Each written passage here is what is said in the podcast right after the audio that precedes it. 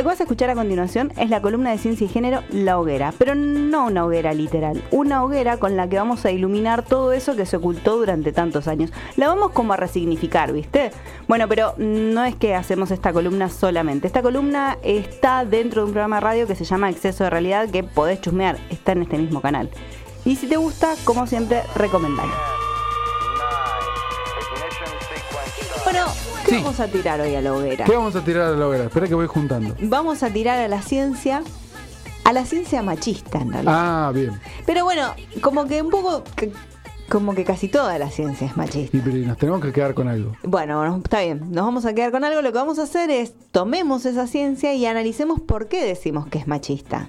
Pues está sesgada, ¿no? Está- no, no es neutra. Siempre nos la vendieron como que la ciencia es algo neutro, es algo objetivo, que está más allá de las intenciones humanas. Y hola, ¿qué tal? La ciencia la hacen personas. Entonces, si la hacen personas, ya va a estar cargada de la subjetividad de esas personas que hacen la ciencia. Es imposible erradicarlas, cualquier cuestión de la vida del contexto, digamos. Exacto. ¿cómo Nada de lo que sucede en el mundo eh, suce- sucede fuera de un contexto. Lo bueno es que de un tiempo a esta parte hemos empezado a discutir un montón de ámbitos Total. y de a poco hemos ido descubriendo eh, algunas cuestiones machistas. Eh, quiero agregar un- una Sí. cosita que ayer en el programa de Nacer entre Palabras, que sale por aquí por Punto Radio, eh, hablábamos de, de esta batalla cultural, porque de algún modo es una batalla cultural que han llevado adelante los, sobre todo los grupos feministas, eh, que hay discusiones que las mujeres ya saldaron y cuestiones que ya descubrieron que los hombres todavía no las hemos dado y tenemos varias materias pendientes. Eh, ayer hablábamos puntualmente de la cuestión de las emociones Sí. y de poder expresar, poder llorar, poder decir que uno se siente mal, Sí. que no hay necesariamente uno tiene que estar siempre bien. No. Y casualmente dentro de los grupos de varones es donde más cuesta decir, che, tengo unas ganas de llorar. de Claro. la puta madre. Porque están habilitadas las emociones, pero no todas. O sea, los hombres tienen habilitada Sí, sí, la emoción violenta. Eh, claro, o me por sacó lo ejemplo. cagatrompadas. Por ejemplo. Pero no está habilitado que pueda llorar o estar angustiado. Exactamente. ¿No? Eso es como, no, bueno. O emocionado también. Una, una emoción linda. No, no, no te puede pasar. La lágrima, en ¿Cómo vas a términos generales, salvo que sea de reírte, eh, es como que la lágrima está mal vista e incluso está asociado a veces a, a- a la mujer, digamos, porque digámoslo. exacto, la debilidad. Exactamente. Bueno, Sí. digo, las mujeres han avanzado un montón en ese sentido, han dado un montón de discusiones Sí. que los varones todavía entre nosotros eh, no- las hemos dado Bueno. y estamos creo que un poco lejos todavía. Eso es algo de lo que habla Rita Segato, que es eh, las mujeres salimos, y esto también tiene que ver mucho con el capitalismo, nos vamos pero no nos vamos en realidad de la columna, eh, las mujeres salimos y demostramos que teníamos la capacidad de hacer lo mismo que los hombres. O sea, cuando los hombres se fueron a la guerra, las mujeres tuvieron que ir a llenar esas fábricas y a hacer el mismo trabajo que hacían ellos. Y demostraron que podían. Cuando los hombres vuelven de la guerra, las, las mandan a casa y resulta que no tenían ganas de volver a casa. ¿No? La cuestión es que a nosotras se nos pide que hagamos lo mismo que los hombres, aun cuando estemos menstruando, pero los hombres siguen ejerciendo el monopolio de eh, determinadas eh, actividades y ellos no pueden transgredir eso. O sea, vos no ves, por más deconstruidos que estemos, padres que se queden criando a sus hijos y madres que salgan a trabajar. Como el campo de la ternura, dice Rita, sigue siendo exclusivo de las Mm. mujeres. Y ese es un problema, esa es la nueva lucha que tenemos que dar. Yo no necesito demostrar que soy una competidora feroz y que puedo ser puedo estar tan empoderada como un hombre. Porque, yo- porque se demostró que sí lo podemos hacer. La cuestión es, ¿ustedes pueden venir al campo de la ternura sin dejar de ser hombres? Sí, deberían y eso es lo- a lo que tenemos que ir, porque la, la crudeza o, o la, la rudeza en todo caso, que nos lleva a tener guerras y matanzas y asesinatos, es el monopolio de la violencia que tienen los hombres. Y por más feminismo que haya y por más que yo intente convencer y yo me empodere a mí misma y o, o seamos todas poderosas, no Depende va a de cambiar. los varones. Claro, si los hombres, no sé, como ese meme de un hombre que dispara al otro y dice, este, a, a los hombres también nos matan. Bueno, pero ¿quiénes los matan? Los hombres. Entonces lo que necesitamos es que se desande ese camino, que Sí, sí. Hay un clic que tenemos que hacer los, Claro. los hombres y, eh, digamos, no, no, no creo que haya nada, tal vez el cambio generacional, yo apuesto mucho a los pibes que hoy tienen 15, 20 años, que uno ya los ve distintos. Tal vez puede ser que los nichos que, que me toque ver a mí, yo los vea distintos y en otros lugares funcione distinto, digo, Sí. porque también hay pibes de 20 que en grupo le pegan a otro. Sí, O sí, sea sí, que, hacen bullying o que eh, maltratan o... Sí, y que incluso pasó con Baez Sosa Sí. eh, un asesinato de pibes que muy jóvenes. Entonces digo, tal vez tiene que ver con los nichos que uno frecuenta. Pero yo igualmente sigo teniendo como esa esperanza y esa fe de esas generaciones que vienen, que ya vengan con un clic y que los varones se animen a dar estas, estas discusiones. Hace poco alguien compartió en alguna red eh, que, que los hombres tienen las muertes más idiotas. Y es por hacer cosas casualmente que solo se le ocurría hacer un hombre Sí. para demostrar a veces que es más hombre que otro, ¿no? Sí, e incluso tienen las tasas más altas de muerte por no ir al médico preventivamente, porque cuidarse es de minita, Bien. ¿no? Y esto, Bueno. tienen eh, muertes mu- muy mm, evitables. ¿no? Que tienen que ver con un chequeo anual. No, mirá que voy a ir al médico una vez por año. Sí, anda, ¿qué- qué- ¿cuál es la diferencia? ¿Vos tenés un cuerpo como el mío? ¿Por qué no vas a ir al médico? Bueno, ni hablar del famoso análisis quizás de la próstata Oh, a los bueno, 45, 50 años, que es todo como un tabú de ir a esa consulta, Claro. lo voy a tener que hacer.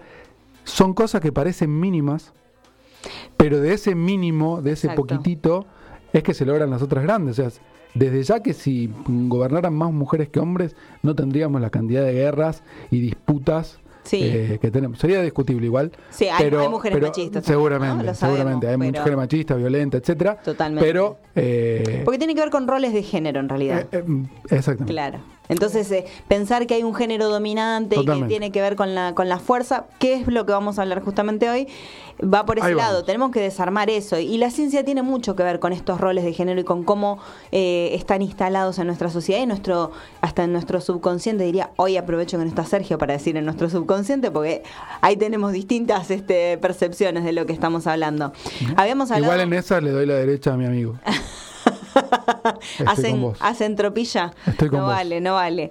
Eh, porque justamente cuando la ciencia establece determinados discursos o determinados, este, mm, eh, ¿cómo se diría? Como, como parámetros de lo que Verdades. es normal, claro, que terminan siendo dogmas, o sea, son inalterables, pero en Mm. realidad no lo son. Eh, lo que hace es generar discursos de odio y desigualdades que se, replite, se repiten y, y se reproducen constantemente y que nos van a afectar en nuestra vida cotidiana y nos afectaron en toda nuestra historia. ¿no? Tiene que ver con que la ciencia históricamente fue hecha por los hombres. Históricamente fue así. Las mujeres entramos hace muy poco tiempo a lo que es la producción del conocimiento científico. Además, recordemos esto, cuando hablamos de ciencia no es algo que nos baja como una verdad consagrada. Es una construcción de conocimiento que se va modificando. A ver, hasta hace unos no muchos años... eh, a, a los niños y a las niñas se les daba cocaína para la tos, ¿no? Y, nos, y estaba bien porque la ciencia decía que servía o se ponía para el dolor de muela y hoy mm, tratamos de recomendar el uso de la cocaína, ¿no? Es, es una droga de consumo que, que no está buena para, para los cuerpos y menos de los infantes. Me imagino alerta de aeropuerto pasándole el hisopo en la boca y si se da color celeste da positivo de Claro, caloide de vale. cocaína. Claro, ¿viste? Y ahora, ahora ni se nos ocurre. O, o se daban otro tipo. A las embarazadas se les daba cigarrillo para evitar las náuseas. En ayunas. Hoy no- ni se nos ocurre una Y cosa nada más nauseabundo que un cigarrillo en ayuno. Ay, en ayunas, qué asco. ¿No? Entonces, bueno, la ciencia va avanzando. Cuando decimos que va avanzando, en realidad lo que, lo que va haciendo es, se van generando nuevos datos. No tiene una dirección, no vamos hacia un lugar, no va a haber un momento en el que tengamos todos los conocimientos. Nos vamos a ir Claro, acercando. no, no tenemos a dónde ir. Bueno, no- Claro. no, hay más científicos. Bueno, vamos investigando, vamos inve- y nos vamos acercando a la verdad, ¿no? En una- si lo tuviéramos que hacer matemáticamente, es una asíntota, es una línea que se aproxima infinitamente hacia un punto, pero que nunca lo toca. ¿No? La, Mm. la ciencia es eso, es vamos avanzando, vamos, todo el conocimiento que vamos teniendo a la mano, que se va produciendo, todo lo que vamos conociendo, nos sirve, pero nada es la verdad absoluta. Yo me lo imaginaba al revés, como algo cada vez más amplio, porque es como que se van diversificando las, las posibilidades de estudio. Bueno, bueno. Eh, porque obviamente se va avanzando en un montón de campos que antes no sabíamos que existían. Claro, sí, totalmente. Bueno, es una buena forma de verlo, no lo había pensado así. Pero eh, la cuestión es que tenemos el registro de cuándo las mujeres entraron a la ciencia. Eso podría ser otra columna, ¿ves? ¿Cómo- cuán- ¿Cuáles fueron las primeras que entraron a estudiar? Lo primero que entraron a, a estudiar las mujeres fue medicina, era como Bueno, lo, ¿para qué pueden servir las mujeres? Para cuidar de otros, porque esta división de eh, el cuidado y, el aprendizaje como disociado, ¿no? Le iba a preguntar, ¿cuántos años de ventaja les llevan los hombres? Eh, más o menos, yo sé que... Eh, de ventaja en esto de, o sea, cuando empezaron las mujeres a, estudiar o a involucrarse eh, en la ciencia, digamos, decir, bueno, los hombres o la ciencia existe desde hace 2000 años y las mujeres hace apenas 60 años. Las mujeres entraron a, estudiar en el siglo XVIII recién las mm. primeras. En Bologna había, mire, creo que lo tengo acá el texto, en la Universidad de Bolonia tenía en 1300 una, un texto que decía por qué las mujeres no podían este, ser parte de las, de las, del, del, estudio. Decía, ya que la mujer es la razón primera del pecado, el arma del demonio, la causa de la expulsión del hombre del paraíso y de la destrucción de la antigua ley, y ya que en consecuencia hay que evitar todo comercio con ella, defendemos y prohibimos expresamente que cualquiera se permita introducir una mujer, cualquiera que ella sea, aunque sea la más honesta en esta universidad, la Universidad de Bolonia. Esto fue en 1300. Nada de religión. Nada, fuchi, fuera. Mujeres ¿qué? chao, adiós. ¿Eso fue en qué año? 1300. Bien, o sea que ahí de movida hay 500 años tranqui. Mucho más, pues vos tenés. Ya lo sé, pero digo, de movidas ahí para empezar a discutir. Toda la historia, claro. Recién en el siglo XVIII empiezan las primeras mujeres a, caminar por las eh, eh, sendas de la academia, pero después una cosa es estudiar y otra cosa es ejercer. Son cosas totalmente distintas. Un primer acercamiento, digamos. O sea, y las mujeres no podíamos estudiar, porque había varias razones por las que no nos dejaban estudiar. Tenía que ver por ahí con que eh, el conocimiento corrompía nuestros órganos reproductivos, entonces cuanto más ah, inteligente te hacías, menos ibas a poder reproducir. Se te chicaba. ¿Qué te pensás? Una mujer que puede estudiar y no va no reproducirse. ¿Dónde lo se ha creído? Claro. También tenía que ver con que se pensaba que éramos eh, menos inteligentes ¿no? El mismísimo Darwin dijo que en la escala evolutiva el hombre estaba por encima de la mujer. Las mujeres éramos como mucho menos capaces, éramos como más salvajes, menos, menos evolucionadas, digámosle, ¿no? Amorosísimo, don Darwin. Eh, y ¿Se quedó solo? No, no, tenía como siete hijos, se casó con la prima. Bueno, en fin, la cuestión es que todo eso, que haya una sola forma de mirar el conocimiento, hemos hablado en algún momento de que las mujeres eh, que, hoy conocemos o que se nombraron como brujas, lo que tenían era un gran conocimiento de botánica, de productos de, autogestión de la sexualidad, o sea, manejaban la cuestión anticonceptiva, abortos, eran este, autosustentables porque tenían en general sus, eh, huertas, producían su cerveza y fueron totalmente exterminadas a través de em, la Inquisición que se ¿Cómo hacían esos estudios? ¿Era prueba y error para, para saber que una planta funcionaba para sí, transmisión como método oral anticonceptivo, digamos? Claro, mucho, mucho de transmisión oral. Siempre hay prueba y error, pero es, che, mira, esto sirvió para esto, y esas reuniones, ¿no? Ese aquelarre que nos dan la imagen de se estaban reuniendo para hacer este magia eh, negra. Magia y en realidad el juego de la copa. Che, mirá, si tomas esto no te viene, si tomas esto sí, ¿no? Esas cuestiones que obviamente como en ese momento eh, el conocimiento bajaba, según los curas, desde Dios hacia, hacia los curas, si una mujer manejaba esa información es porque había hecho una brujería. Zápate, las mataban a uno y a otro lado del océano Atlántico, ¿no? Porque en, América también tuvimos matanza de... Y eso que no había internet. Y eso que no, no, no les llegaba el TikTok avisándoles. Em, entonces todo eso, tener solo, como decía, la mirada de los hombres haciendo ciencia, lleva a que sea absolutamente sesgado. Porque, por ejemplo, a las mujeres se las trataba como si fuesen este, conejitos de India. ¿No? Era como un ser inferior, entonces había que estudiarlo y diseccionarlo y tal. Sí, además los avances de la ciencia eran siempre como en una línea, digamos, por ejemplo, pensemos en la belicosidad, digamos, eh, tomar la decisión de hacer estudios para poder avanzar eh, en conquistando países, creando armas de fuego y demás, y no avanzar en otro sentido que tal vez... Totalmente, eh, sí. Podría haber permitido otras cuestiones, no sé. Sí, y de hecho es interesante lo que decís porque al, al, momento de la Segunda Guerra Mundial, cuando se desarrollan armas químicas, hubo una, una investigadora, eh, que cuyo nombre ahora no me va a salir, pero que estuvo muy comprometida con eh, evitar el uso de armas químicas y ella se la recontra estigmatizó y al hombre que lo, que lo descubrió, eso, que, que era el padre del amonio, digámosle, él ganó el Nobel y a ella la corrieron, la, estigmatizaron, murió con paranoia. Ella, después les voy a contar esa historia, porque está buena.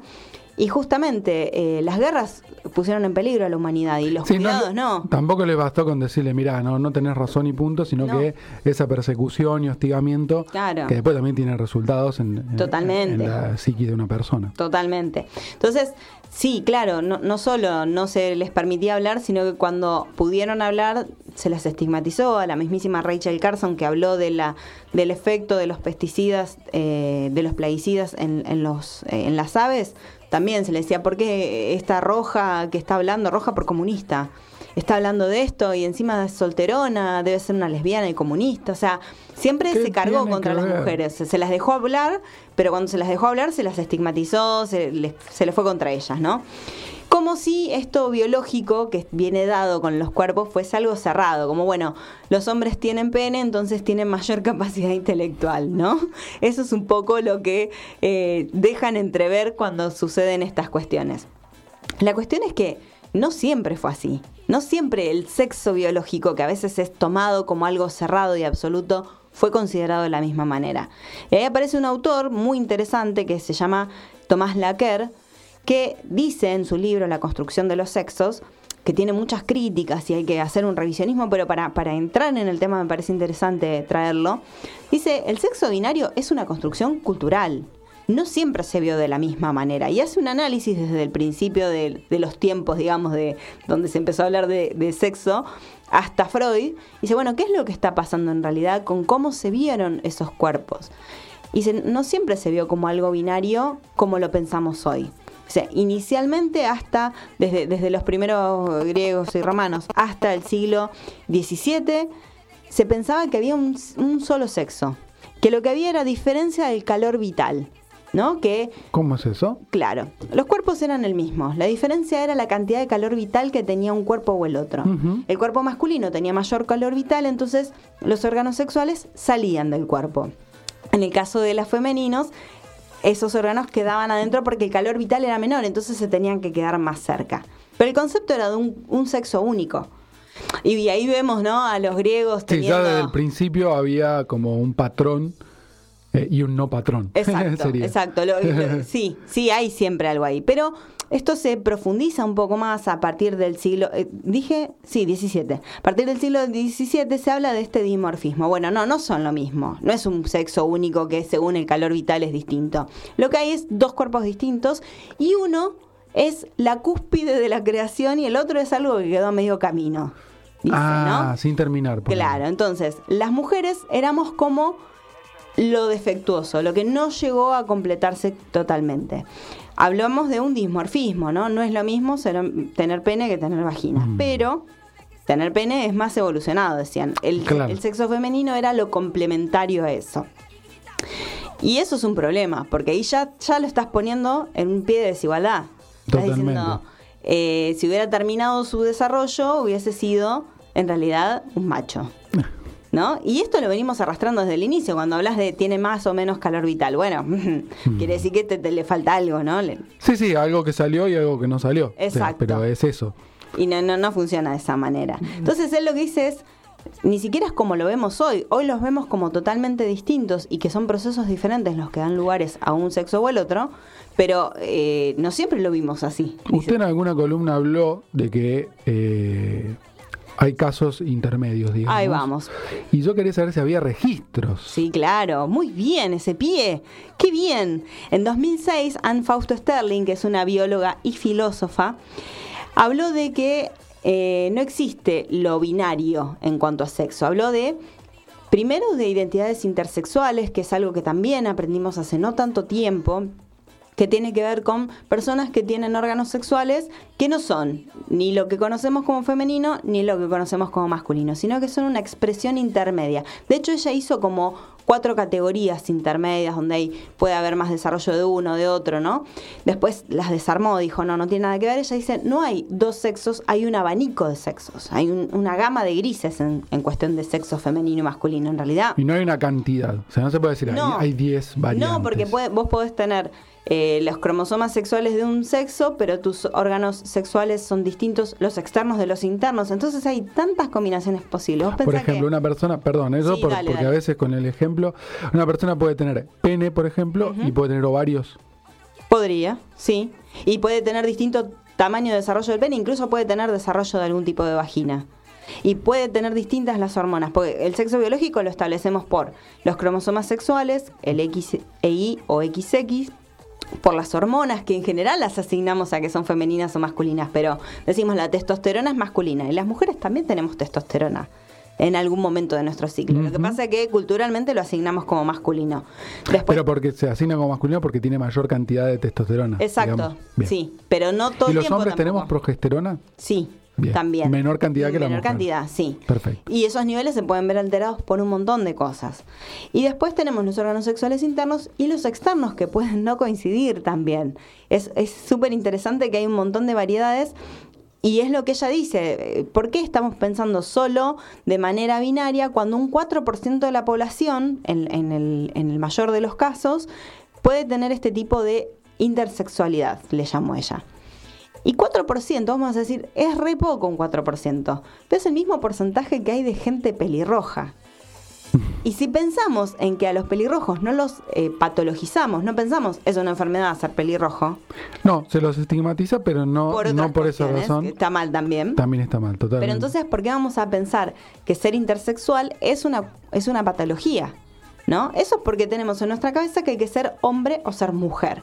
Y de hecho, estas criaturas que nacían con, órganos sexuales evidentemente intersexuales, eran en general sometidos, ni bien nacían, a una cirugía reparatoria. Si vos reparás algo es porque hay algo que está mal, ¿no? Algo que está roto, algo que está fallado. Y era un problema porque a veces esa cirugía reparatoria también hay, un retrato de Diana Mafía sobre, sobre una cirugía, un caso específico acá en Argentina. No tenía que ver ni con, obviamente, ni con la identidad autopercibida de la persona, porque se hacían, ni bien nacían, para que no tuviera recuerdo. O sea, el nivel de lo que se quiere corregir es muy, muy fuerte, muy intenso. y un poco oscuro también, hay una cosa oscura ahí. Totalmente, porque en general lo que se hacía, mirá qué perverso que es la ciencia y la medicina. Lo que se hace es, cuando nacen con un pequeño pene, era preferible cortar ese tejido eréctil y sensible y construir una vagina que no tenía sensibilidad. ¿Por qué? ¿Cuál era la lógica que se esgrimía? Un pene pequeño no va a ser algo satisfactorio en el ámbito sexual. En cambio, una vagina que no siente puede dar una vida sexual este, satisfactoria de todos modos. O sea, es tan perverso. Eh, ahí no, podemos decir no hay subjetividad implicada, porque está toda la subjetividad Y, con, el agravante que además es el sistema de salud.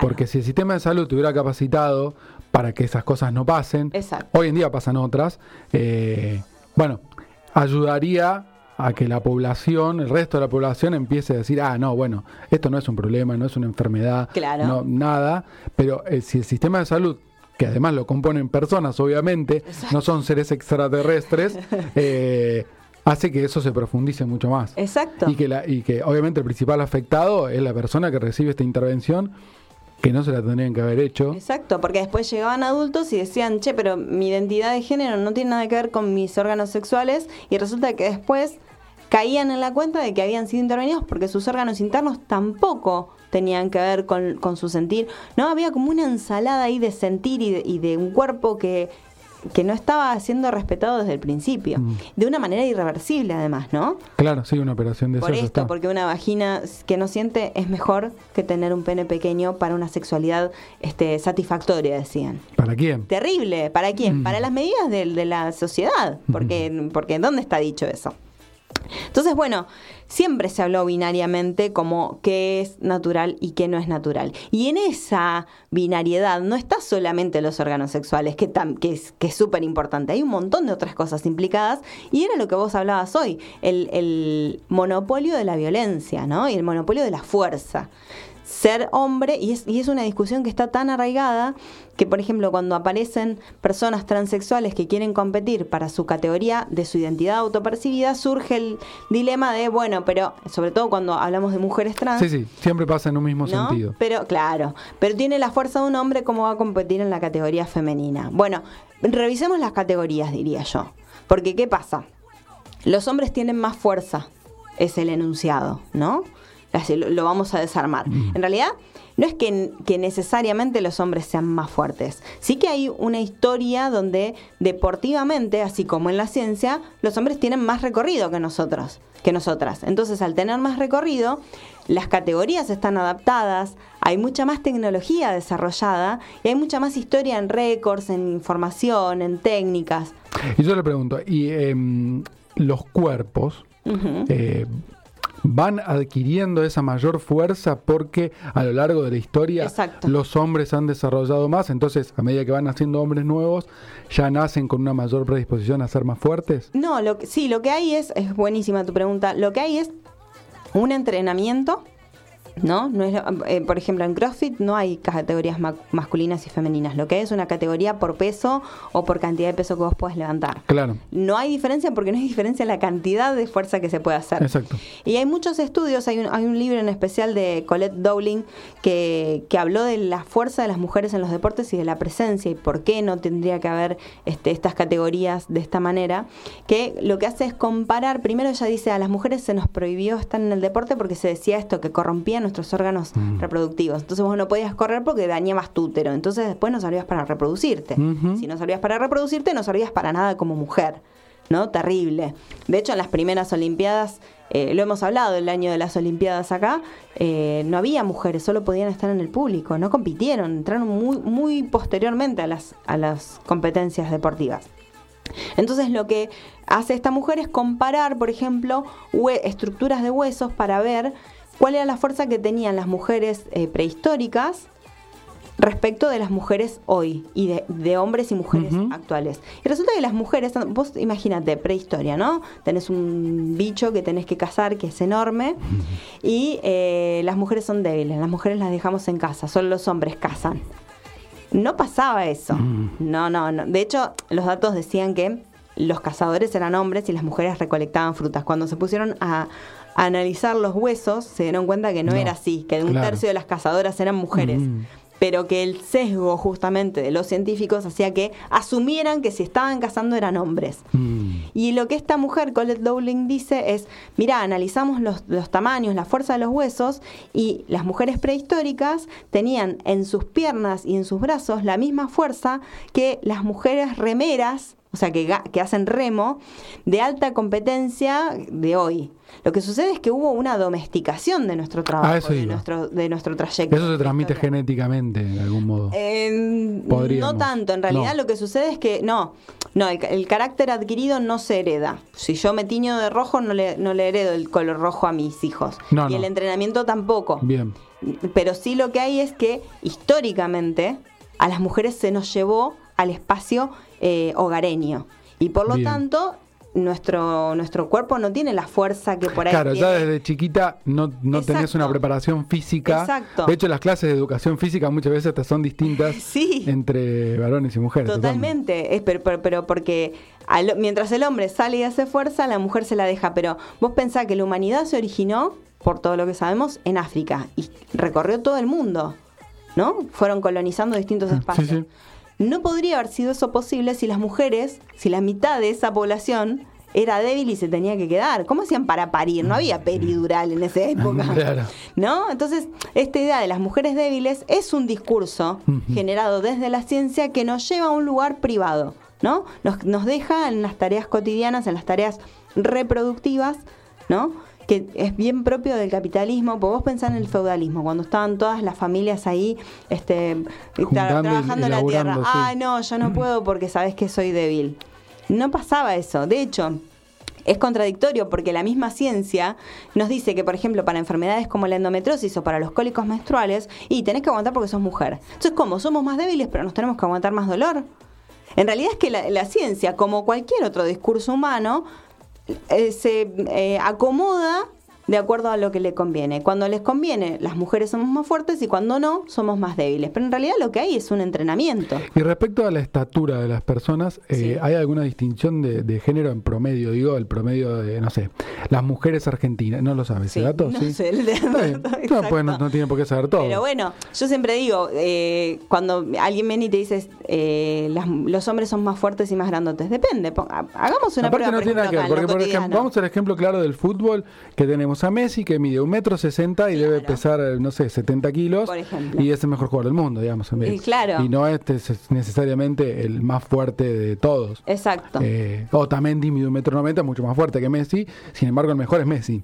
Exacto. Porque alguna cuestión de nacimiento habrá tenido, pero además entrenó como el un condenado. El entrenamiento lo es eh, todo. Sin entrenar no hubiese podido hacer todo lo que hizo. Y bueno, entonces pensar que de por sí las mujeres son más débiles, es totalmente sesgado, o sea, está cargado de prejuicios eso. Pero lo que pasa es que nacemos y al nene le das la bicicleta, le das el monopatín y a la nena le das un carrito con un bebé para que cuide. Es decir, en el recorrido, cuando las dos personas de distintos sexos llegan a los 30 años, el varón en ese recorrido tuvo como un entrenamiento distinto al que tuvo la mujer en sus 30 años Por, por esta distinción que se hace de género. Exacto, y eso no necesariamente solo nos eh, oprime a nosotras, sino que también pone una carga en que ustedes sí o sí tienen que tener fuerza. Claro, sí, nos levanta la vara a nosotros eh, en el sentido de que tenemos que llegar ahí Tenés arriba. que llegar ahí. Y, bueno, y si no llegás, no.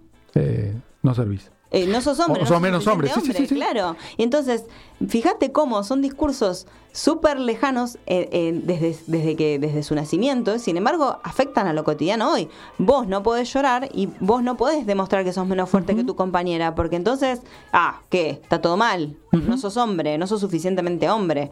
Y si yo tengo más fuerza que mi compañero, eh, sos una machona, porque no puedo tener fuerza si no tengo algo masculino en mí. ¿No? No puedes ser una mujerona. No. Y bueno, sos más masculina. A mí me lo han dicho. Ah. Y bueno, pero vos porque sos grandote. Bueno, ¿y qué? O mm, vos no te podés poner tacos porque son, quedas más alta que tu novio.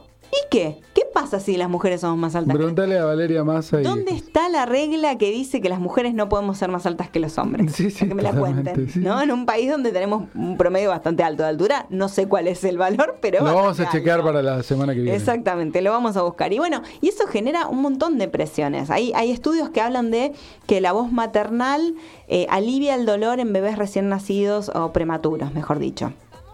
Y la realidad es que cuando yo empecé a buscar un poco más de esa información, por ejemplo, lo que me encontré es que el estudio en realidad no hablaba de la voz maternal, hablaba de la voz maternal y paternal. Claro, de alguien cercano, básicamente. Exacto, que alguien esté acompañando a ese bebé, que sea una voz conocida para el bebé, que la haya mm. escuchado desde adentro del vientre. Sin embargo, cuando se cuenta, se cuenta sesgadamente. Entonces, cuando vos estás no solo haciendo la ciencia, sino también contando qué es lo que se hace la ciencia, le imprimís esos sesgos machistas. Y al hacer eso, generás discursos, porque estás diciendo, el bebé recién nacido necesita de su mamá. Y nada más que de su mamá. Y no es real eso, porque si hay una voz de un papá, el bebé también se calmaba y bajaban los niveles de dolor. Entonces, fíjate qué tan arraigado está el discurso machista que todo el tiempo está como renovándose y, generando nuevas eh, versiones de sí mismo. Y entonces nos va a afectar todo el tiempo, por eso es importante que lo reconozcamos y que entonces incorporen otras miradas, pues si vos seguís haciendo la ciencia solo desde un punto de vista, siempre vas a obtener resultados con el mismo sesgo. Toda la gente que hagamos ciencia vamos a tener un sesgo, pero cuantos más diversos sean... Va a haber más sesgos y... Y va a ser más diversa la información que obtengamos, ¿no? Sí, sí. Y eso se, eh, se se llevan no solo a las tareas divididas por, por género, como decíamos, bueno, las mujeres no pueden hacer esto, las mujeres hacen aquello, ¿no? Había un estudio que hablaba de que eh, en, la, en el pasado las mujeres solo podían recolectar y las herramientas las armaban los hombres. Resulta que encontraron una tribu en África donde las, las armas las hacen las mujeres y hacer un arma con elementos naturales requería de mucha fuerza. Pero automáticamente la gente piensa que tienen que ser los hombres los que lleven adelante la fuerza. Y eso no es necesariamente real. No, no. Vos imagínate que eso se lleva a eh, orientaciones sexuales, a expresiones de género que se estigmatizan y se estigmatizan con base a la ciencia, ¿no? Entonces ahí hay que hacer un ejercicio y siempre ver che, no nos hace ruido este dato científico que me están diciendo, me están contando, ¿no? Porque si no nos quedamos siempre en lo mismo, lo seguimos repitiendo y, y por ahí estamos afectando la vida de alguien cuando estamos diciendo todo eso. Así que hoy vamos a tirar a la hoguera a esa ciencia machista. No va a ser la última vez, porque después vamos a seguir hablando eh, en otras cuestiones, en, justamente cómo pensamos esto de lo femenino y lo masculino desde el reino animal. ¿Qué pasa con el poliamor? ¿Qué pasa con la transexualidad? ¿Qué pasa con, la intersexualidad? Vamos a hablar de los pingüinos también, pero eso ya va a ser parte de otra columna porque hoy ya se nos están terminando las brasas.